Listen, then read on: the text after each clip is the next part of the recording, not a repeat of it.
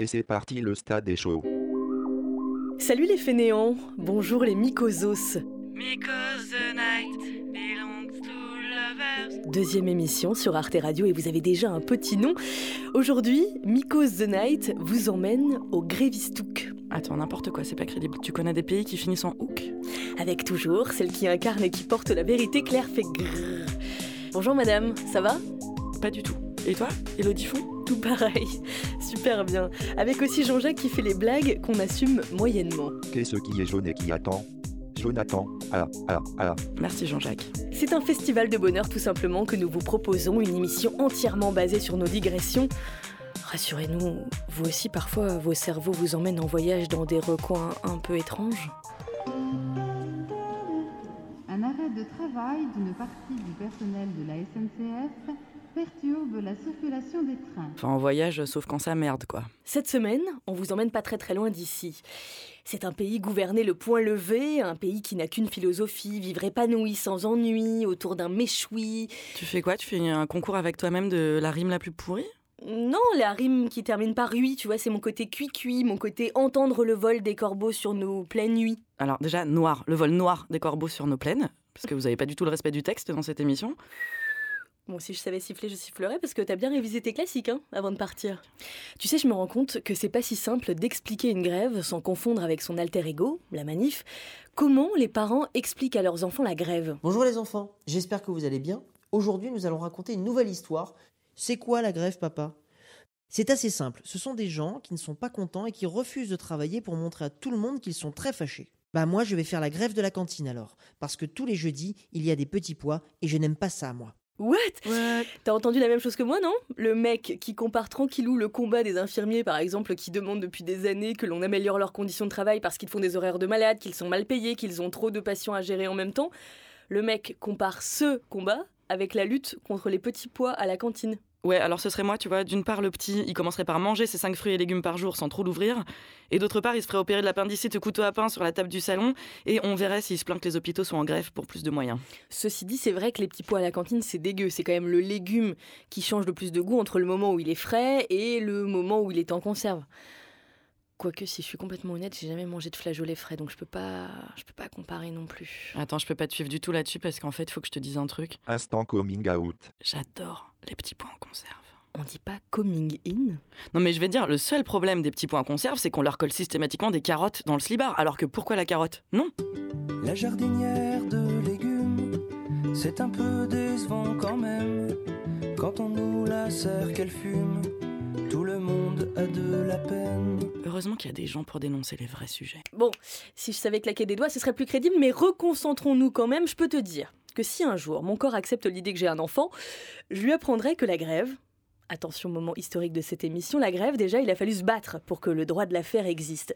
Est-ce que tu sais de quand ça date? Pas du tout, je vais prendre le 50-50. Qui veut gagner des millions? Depuis la loi Olivier du 25 mai 1864, mais pas définitivement, dans l'histoire, il y a eu plusieurs euh, allers-retours. C'est coquin. J'ai j'ai pas compris. Plusieurs allers-retours. Hum, c'est sexy. Mais sans déconner, on peut pas le débrancher, lui? Je l'ai toujours pas. Mais pour que le droit de grève soit inscrit dans la Constitution, faut attendre 1946. Par exemple, en 41 sous Vichy, la grève est interdite. Pareil en 1791, moment que l'on chérit toujours comme la Révolution française. Eh bien, en 1791, la loi Le Chapelier interdit toute possibilité de syndicat, de grève, de rassemblement. C'est pas du tout euh, la révolution en mode ça y est, le peuple prend le pouvoir. La première grève nationale de revendication en France, c'est en 1906. À ton avis, c'est pourquoi? Euh, Bah pour un truc hyper important, j'imagine, la liberté de d'expression. Mais vous n'aurez pas ma liberté de penser. Oui, mais pour avoir une liberté de penser, il faut avoir du temps pour penser. Cette première grève, c'est pour obtenir la journée de 8 heures, qui existe toujours. Et ce qui est drôle, enfin moi je trouve en tout cas ce qui est drôle, comme souvent avec l'origine des mots, c'est que le mot grève vient de gravat, parce qu'au XVIIe siècle, ça remonte un peu, il y avait une place de la grève à Paris, elle était recouverte de sable. Enfin, un, un sable un peu grossier, hein, rien à voir avec Paris-Plage. Je suis en train d'imaginer un sable grossier. Du coup, c'est du sable, il est là, genre, mais il insulte tout le monde. Bande de sale fils de pute, bande de sale schlag va. Je n'ai pas compris. Je m'en fous. C'est chaud, hein, entre vous Oui, c'est coquin. Vas-y, continue ton truc sur euh, Paris-Plage, Hello, s'il te plaît. Cette place de la Grève était et est toujours située en bord de Seine, devant l'hôtel de ville à Paris, et c'était un des principaux endroits où les bateaux accostaient. À l'époque, il n'y avait pas Pôle emploi, mais il y avait déjà du chômage, et c'était un lieu où les hommes pouvaient trouver un petit taf dans le chargement, le déchargement. Faire grève, ça ne voulait pas dire je n'aime pas les petits pois, ça voulait dire chercher du boulot, et c'est au 19e siècle que le sens a changé euh, au moment de la révolution industrielle. Jean-Jacques, vous qui êtes notre envoyé spécial en exclusivité pour Mikos The Night sur la place de la Grève à Paris, est-ce qu'il y a des gravats autour de vous et de votre micro Arte Radio? Il y a du béton moche. Le café est à 4,70 euros et il bruine. C'est tout caca. À vous les studios. Merci Jean-Jacques pour ce témoignage qui nous éclaire sur la réalité d'aujourd'hui. Ok Elodie, merci pour euh, l'info. Arte Radio Premier sur le grand journalisme d'investigation. Alors moi j'ai décidé de rendre cette émission un peu plus pro, tu vois, un peu plus carré. Euh, et je pense qu'on va faire un truc un peu classe. On va donner... La météo. Mais euh, pas celle d'aujourd'hui, hein, d'un autre jour, parce qu'il faut pas se leurrer, la classe c'est pas complètement fait pour moi. C'est clair, clair. Donc aujourd'hui, la météo du 16 mars 1997. La météo. Mais pas celle d'aujourd'hui, celle d'un autre jour. Bonsoir. Météo France nous avait prévenu, mais pourtant ce petit vent du nord a dû en surprendre plus d'un. Euh. Merci. Ah bah de rien. Je ne vous paie pas à rien bouiner. Bah déjà tu nous payes pas, donc... euh. En plus, attends, j'ai bossé, je peux même te raconter un truc. Bah vas-y, tout le grévistou que t'écoutes. Le grévistan, s'il te plaît. Alors, figure-toi qu'au début du XXe siècle, un type intitulé Gaston Montéus. Donc, un type intitulé Montéus se fait connaître pour ses chansons engagées. Et moi, les chansons engagées, ça me connaît. Je suis cette meuf qui a fait son TPE de terminale sur la chanson engagée dans l'œuvre de Noir Désir. Et là, bam, le mec tue sa femme un mois avant mon bac. Donc bravo, merci, vive la France, j'ai eu 7,5, mais ça, tout le monde s'en fout. Tu sais, moi j'ai fait mes TPE sur Bill Gates, alors. euh. Bon, alors on est quand même dans une époque assez patriote, euh, fleur au fusil, machin. Mais ce Gaston Montéus, il est plutôt team pacifiste et antimilitariste. C'est un vrai chanteur de gauche comme on les aime. Il est macroniste. Arrête de me faire du mal, je suis dans le déni. Et donc Montéus, en 1905, il écrit une chanson contre la guerre. Or, plutôt que le truc classique de dire juste la guerre, c'est mal, Vous, les politiciens, vous êtes vraiment. il choisit d'inclure les femmes dans cette réflexion autour de la guerre, euh, qui est d'habitude un sujet réservé au mâle. Et Ceci dit, je te calme direct, on n'est pas non plus à l'apogée du féminisme, donc qui dit gonzesse à l'époque dit utérus. Les femmes sont incluses, mais en tant que mères. Et alors il leur dit quoi? Eh ben la chanson s'appelle La grève des mères et il les appelle à cesser de se reproduire pour arrêter de fournir de la chair à canon aux puissants de tous bords qui se foutent sur la gueule en envoyant des innocents sur le champ de bataille. Résultat, le chanteur Montéus se prend un gros procès euh, parce que sa chanson est taxée d'incitation à l'avortement. Salope. Ouais, salope est fière de l'être, merci. Et elle est censurée, du coup, nous, euh, on la passe parce qu'on est des vrais rebelles, les bad girls d'ici les Moulineaux, les Che Guevara du Kino Bio, vas-y bébé, envoie le pâté. Refuse de peupler la terre. Bon, on va peut-être mettre une version un peu plus récente parce que là, on comprend rien. Refuse de peupler la terre, arrête la fécondité, déclare la grève des mères, au bourreau crie ta volonté. Alors pour la petite histoire, le mec devient plus tard un gros con hyper va en guerre, à fond dans la Première Guerre mondiale. Comme quoi, moralité, le monde n'a pas attendu Emmanuel Macron pour retourner sa veste. Pour ma part, je suis de gauche. Bien dit. Manu. D'accord, donc au final, c'est pas l'appel à la grève qui est le mieux marché du monde, quoi. Non, pas du tout, mais en même temps, euh, si ça avait marché, il y aurait eu zéro naissance, donc il y aurait plus d'humanité, donc bon. CQFD, les filles. Merci Jean-Jacques. Tu sais que je réfléchissais à ça en, en préparant cette émission, et je crois que j'ai jamais fait grève. Bah moi non plus, mais en même temps, c'est vrai que dans nos tafs, c'est pas facile. Je sais même pas si on peut faire grève quand on est travailleur euh, indépendant. Et ben j'ai cherché, parce que je sais que ça te tient à cœur, j'avais envie de te faire plaisir. Ah bah oui, ça et la liberté de penser, à fond. Et le droit de grève des indépendants n'est pas reconnu constitutionnellement, comme c'est le cas des salariés. Et concrètement, si on prend notre cas personnel, on peut effectivement ne pas travailler un jour, mais si on a quelque chose à rendre pour dans une semaine, votre employeur, il n'en a rien à faire que vous n'ayez pas bossé un mardi, mais que pour rattraper, vous ayez bossé un dimanche. Donc, c'est très compliqué de faire grève quand on est indépendant parce qu'on ne pénalise pas une entreprise pour montrer son désaccord. On se pénalise euh, soi. C'était vraiment très intéressant. Bah sinon, il y a des gens, les médecins, les infirmiers par exemple, euh, ils continuent de travailler, mais ils portent un brassard noir sur le bras pour montrer qu'ils sont en grève. Ouais, je crois qu'ils font ça aussi au Japon. Mais bon, un brassard noir à la radio, Ah ouais. Bah, il nous faudrait un truc, un, Je sais pas, un son Un Mm. coin-coin Coin coin, Voilà, un coin-coin pour montrer qu'on fait grève. coin coin. Ça va vite être relou quand même. hein. Attends, j'ai dû faire une micro-sieste. Pourquoi on fait grève, précisément? Coin coin. Euh, je sais plus, tu ferais grève pourquoi toi en fait? Moi, je pense que je ferais grève, s'il le faut, grève pour que la PMA soit accessible pour toutes les femmes, même celles qui sont célibataires, même celles qui sont homos. La PMA, je ne sais pas si vous savez, c'est la possibilité d'être accompagné médicalement pour avoir un, un- un enfant. Mais bon, vu les mille retournements de veste de Marlène Schiappa, la secrétaire d'État en charge de l'égalité, ces derniers jours, j'ai peur qu'on soit plutôt en France sur du non, pas tout de suite, et puis peut-être, non, jamais.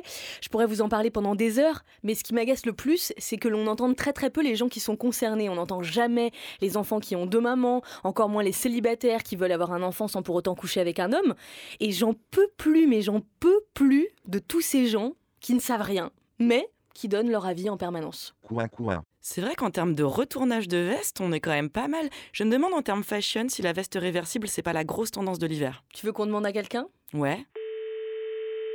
Salut, c'est Gakanouté. Salut T'es journaliste euh, spécialisé mode. Est-ce que la veste réversible, c'est la tendance de l'hiver? Tendance l'hiver prochain, quoi de mieux pour se réinventer que la veste réversible? Un concept monolithique utilisé pour laver encore moins ses vêtements.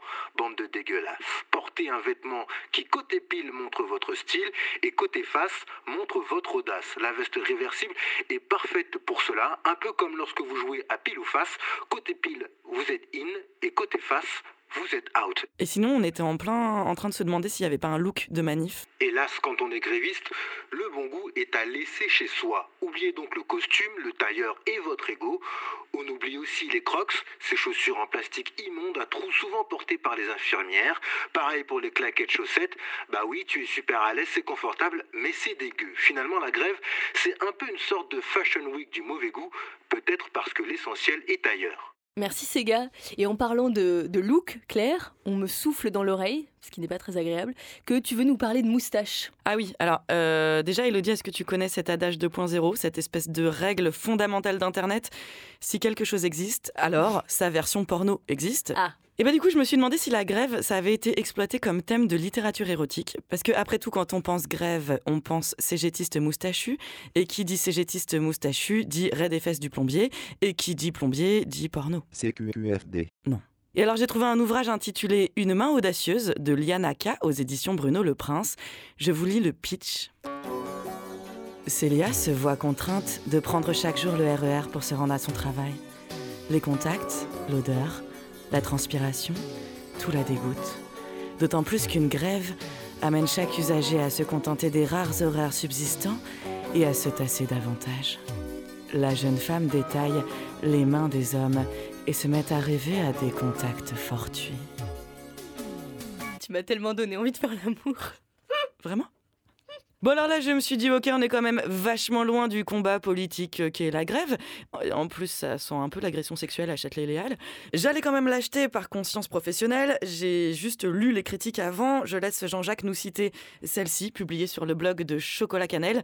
Et Chocolat Cannelle a un problème avec le vocabulaire. Il y a parfois des expressions hasardeuses. Je lis. Page 46. Célia sentit son fion se dilater comme un soleil. Merci Jean-Jacques. Là, je te cache pas que je suis partie dans une grande réflexion autour de la justesse de la métaphore euh, et qu'on pourrait résumer par un mot. Pourquoi donc j'ai lâché l'affaire. En revanche, maligne comme je suis et comme j'ai besoin de pognon, je me suis dit tiens, paf, bim, idée de bouquin. Je pourrais écrire Fifty Shades of Grève. Ce serait une histoire d'amour entre un jeune start-upper en marche avec un contubeur premium et une chroniqueuse gauchiste. Mais leur amour est impossible car la loi travail les sépare. Elle, elle voudrait baiser uniquement dans son logement social de Saint-Ouen, avec vue sur les hébergements de migrants. Et lui ne supporterait pas l'idée d'éjaculer à plus de 100 mètres d'un bar qui sert des spritz. Tension sexuelle bouillante, cliffhanger sur fond de replay public Sénat, embrouille autour de son paquet de Kleenex à lui, qu'elle vivrait comme une provocation et une métaphore du salarié jetable, rebondissement, milliards d'exemplaires vendus, gloire, fortune, fontaine de Morito. Donc éditeur, contactez-moi. Moi j'achète, hein. le problème c'est que tu vas me coûter cher comme c'est le 18e pitch de bouquin dont tu me parles depuis 15 jours. Dis la meuf qui sort une BD cette semaine. Stop à l'autopromotion. Ah non, bah t'inquiète, j'ai pas dit qu'elle était bien. hein. Tu parlais de porno, ceci dit, ça me fait penser à la grève du sexe. Sur Doctissimo, on peut par exemple lire le témoignage de Sassa. Ça a l'avantage d'être très facile pour nous les femmes et surtout d'être d'une très grande efficacité. Pour la durée, entre 1 et 2 mois. Un mois minimum pour que ça marche. Et 2 mois maximum, car au-delà, tu risques de mettre ton couple en danger. Moi, ça avait hyper bien marché avec mon ex. D'accord, donc au-delà du fait qu'effectivement, merci, l'image du sexe qui est uniquement un sacrifice des femmes et uniquement pour le plaisir masculin, quand elle dit que c'est une très grande efficacité, le fait que ce soit avec son ex, ça me fait douter. En vrai, parfois, la grève du sexe, c'est un moyen politique d'obtenir des droits. Ça l'était avant JC, c'est vous dire. Il y a par exemple cette pièce d'Aristophane qui raconte l'histoire d'une Athénienne qui convainc les femmes de toutes les cités grecques à se refuser à leur mari pour mettre fin à la guerre du Péloponnèse, ce qui ne nous rajeunit pas. Et, ce n'est pas sans rappeler la grève des mères dont tu nous parlais tout à l'heure, Claire. Dans le même esprit, au Libéria, les femmes ont mis fin à une guerre civile de 14 ans en faisant la grève du sexe. Ça, c'était en 2003. Je vais pas vous faire toute la liste, ça ne fonctionne pas à tous les coups, mais régulièrement, des femmes, à travers le monde, tentent de se faire entendre avec cette méthode.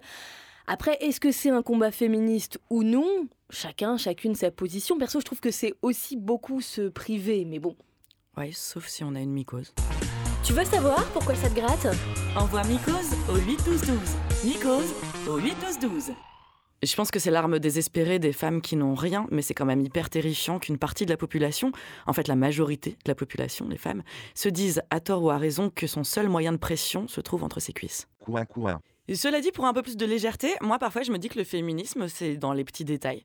Tu vois, cette semaine, j'ai fait tomber mon téléphone dans la cuvette des chiottes. Et à ce propos, petit point, les conseils de merde de tes potes. D'ailleurs, est-ce qu'on pourrait avoir un jingle Les conseils de merde de tes potes. Merci. Bon, alors donc, enfermer ton téléphone dans un sac de riz pour absorber l'humidité, ça ne marche pas. Mais figure-toi que euh, l'histoire, c'est que la veille, je venais de changer de moyen de contraception. Et long story short, j'avais donc mis une alarme quotidienne à 16h15 pour prendre ma pilule, ce qui est une heure de merde. On peut avoir la suite plus rapidement. Merci. Et donc, mon téléphone décède, il s'allume plus. J'ai fini par vendre un organe pour en racheter un. Sauf que l'ancien téléphone, Il continue de sonner depuis tous les jours à 16h15. Et comme il marche plus, bah je peux pas l'éteindre, tu vois, ça dure des plombs. Et je me retrouve obligée à chaque fois euh, d'expliquer aux gens que c'est mon alarme de pilule et que je peux pas l'éteindre. Et du coup, euh, je me retrouve souvent à discuter contraception avec les gens. Cool. Et finalement, je me dis, est-ce que c'est pas un peu féministe de libérer la parole euh, grâce à du riz? À quoi ça tient de changer le monde? Un petit grain de riz, un petit grain de riz, c'est pas gros, mais ça n'a pas de prix pour une petite souris. Bah, quitte à s'enflammer, comme euh, moi perso, je ne prends pas la pilule, je propose que ce soit euh, l'instant poème. Ouh, vas-y, je t'écoute. Il dit qu'il en fait trop, qu'il en a plein le dos. Il est fan de Johnny, veut qu'on l'appelle Jojo. Combien d'années a trimé pour voir sa retraite diminuer? Sa retraite Elle, elle doit tous les mois raconter au pôle emploi ce qu'elle bouffe, ce qu'elle boit. Ah bon? Pourquoi? Trois bouteilles de rosé, des coquillettes, un samouraï. C'est super bon le samouraï. Sait-on jamais si elle nous arnaquait? Sait-on jamais s'il nous mentait? L'évasion fiscale chez Franprix, des voleurs de vaches qui rient. Il a fini par s'arrêter. Il avait plus rien sous le pied. Elle, elle est en fin de droit. Trois ans qu'elle cherche et qu'elle trouve pas. Assistana, assistana. Avant qu'ils aient plus de sève, marche et fait la grève. 2017, en marche ou crève. C'était vraiment très beau. Sniff. Sniff. Mais c'est pas comme ça que vous allez trouver du travail. Le moment Allez, pour changer de délire, moi je voulais juste citer un papier publié dans Libé il y a 10 ans et qui évoque un passage de mythologie de Roland Barthes, parce que j'ai lu un bouquin dans ma vie, c'est celui-là, donc autant le dire. Précisément le chapitre consacré à l'usager de la grève, qui, selon Barthes, est une sorte de mythe. Et je cite le papier. Ce que dit Roland Barthes est simple, l'usager de la grève n'existe pas. C'est une figure de fiction, une pure traduction dramaturgique d'un conflit social. Opposer le gréviste et l'usager, c'est constituer le monde en théâtre. Coin, coin. La phrase est, est compliquée comme ça, mais grosso modo, euh, il dit que réduire, par exemple, un cheminot gréviste à sa grève et un usager victime de la grève à son rôle de victime de la grève, bah, c'est une construction médiatique de l'ordre du spectacle. Parce qu'en fait, la réalité est loin d'être aussi simple que ça, c'est pas l'un contre l'autre. Et ce que j'en retire, moi, c'est qu'au final, en montant médiatiquement les uns contre les autres, bah, on déplace le sujet et résultat, on se fout sur la gueule entre nous, grévistes contre banlieusards, au lieu de s'en prendre aux raisons profondes des problèmes, grévistes contre gros connards. C'est plus poétique quand c'est Barthes qui le dit, mais ça rime moins. Et comme dans tout spectacle, il y a des répliques cultes, des phrases chocs qui reviennent, qui reviennent toujours en boucle dans la bouche des mêmes acteurs. Et j'aimerais bien qu'on finisse en musique avec un petit micmac de tout ça, aka le tube des gros poncifs pourris de la grève. On est pris en otage. Journée noire. Jour de galère. Journée noire. La galère des usagers. Fainéant. Feignant. Fainéant. La cohue jusque dans les couloirs du métro. Gare Saint-Lazare ou Châtelet. Depuis ce matin, les mêmes scènes. Des dizaines de milliers de voyageurs bloqués cherchent n'importe quel moyen pour se déplacer. Plus aucun RER ne circule sur la ligne 1. Il y a les profs, les lycéens, les étudiants, les routiers, toujours les mêmes, toujours dans la rue. Sans fonctionnaire, de quoi ils se plaignent? Si c'est comme ça, moi aussi, je fais la grève. La grève. La grève. Coin, coin. Miko the Night au Grévistouk sur Arte Radio, bien sûr, c'est malheureusement terminé. On a à peu près dépassé notre temps de parole de 100%, mais rassurez-vous, on revient dans 15 jours. Et Claire, on a prévu de, de partir où? Aux cheveux stand. Wouh Préparez-vous, on a de l'exclu et du gros dos, comme disent les jeunes. Ils disent ça, les jeunes? Salut Claire. Salut Hello. Et salut Jean-Jacques. Salut Jean-Jacques. À dans deux semaines. Salut les filles. Sur Arte Radio. Papillomavirus The Night?